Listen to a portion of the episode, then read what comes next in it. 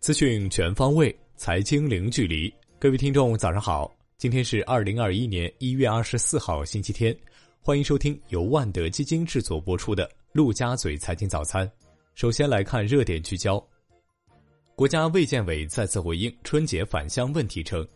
冬春季农村地区新冠肺炎疫情防控工作方案中，返乡人员指的是从外地返回农村地区的人员，需持阴性核酸检测证明返乡。并进行十四天的居家健康检测，返回城市人员需遵守目的地疫情防控要求。一月二十八号后返乡人员需在返乡后第七天和第十四天分别做一次核酸检测。一月二十八号之前返乡的人员是否需要核酸检测，以目的地的要求为准。二零二零年四季度基金报披露完毕，据 Win 的统计。当季公募基金盈利超八千亿元，全年累计盈利超两万亿，再创历史新高。易方达、汇添富等五家基金公司盈利超千亿，公募前五十重仓股股价当季平均上涨百分之三十三点一。目前，全市场股票投资领域共诞生两位千亿级基金经理，分别是易方达基金的张坤和华夏基金的张洪涛。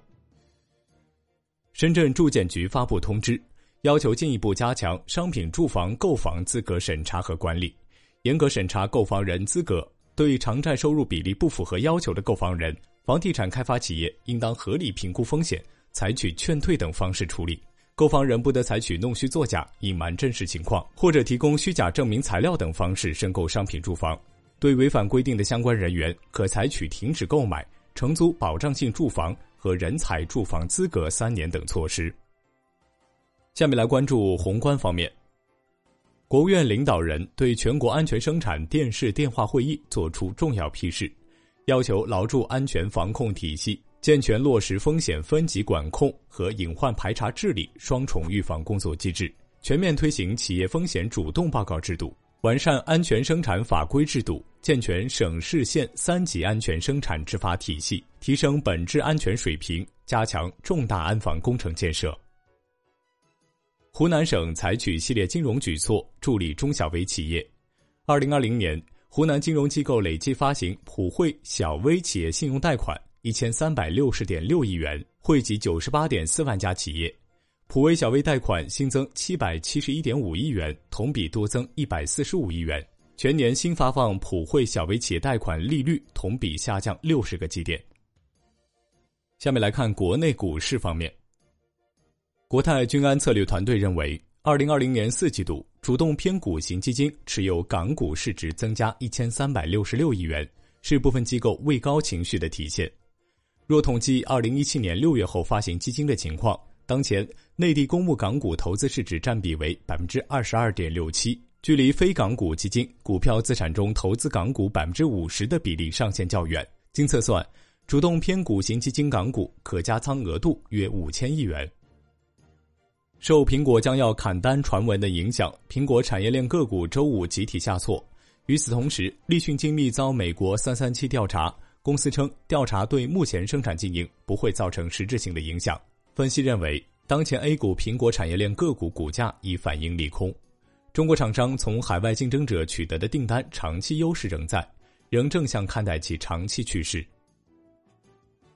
下面关注到金融方面。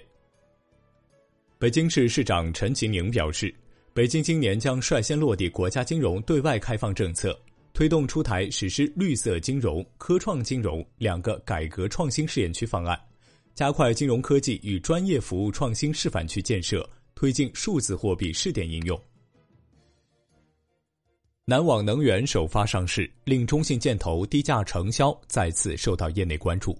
承销费率创二零二零年以来 A 股 IPO 承销费率新低。分析称，投行业务同质化严重，头部券商有能力承担低价项目，从而抢占市场份额，打出投行品牌。产业方面，发改委表示，目前全国货运网络运行总体正常，北京、河北、吉林、黑龙江等疫情重点地区民生物资运输基本畅通，生活物资保供企业和运输物流企业前期反映较多的问题显著改善。进京进冀鲜活农产品车辆数量保持稳定，各地粮油、肉蛋奶、果蔬等生活必需品运输供应有保障。继续来关注到国际股市方面，乘联会秘书长崔东树认为，大众争夺特斯拉市场有些困难，而特斯拉会继续蚕食传统车企市场。如果柏林勃兰登堡工厂投产，特斯拉对其锂电池厂商的依赖程度降低，产能将会大幅提升。欧洲本土化生产不仅能够规避高额的欧洲关税，还能缩减成本，价格下探空间更大，能进一步抢占欧洲市场。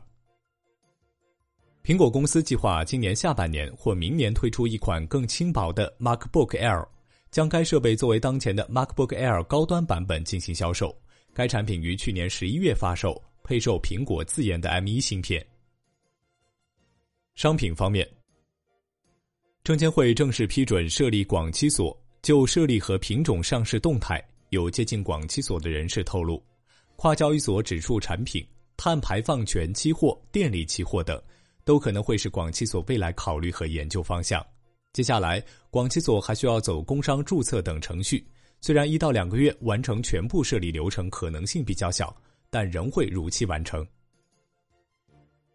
最后，我们来关注到外汇方面的消息。云南自贸区红河片区首个 NRA 账户成功落地，打破近年来 NRA 账户在地方长期停滞的状态。人民币 NRA 账户为境外机构在境内银行开立的人民币结算账户，用于境外企业依法开展各项人民币业务。好的，以上就是今天陆家嘴财经早餐的精华内容，感谢您的收听，也欢迎您的关注和转发。我是陈生，我们明天再见。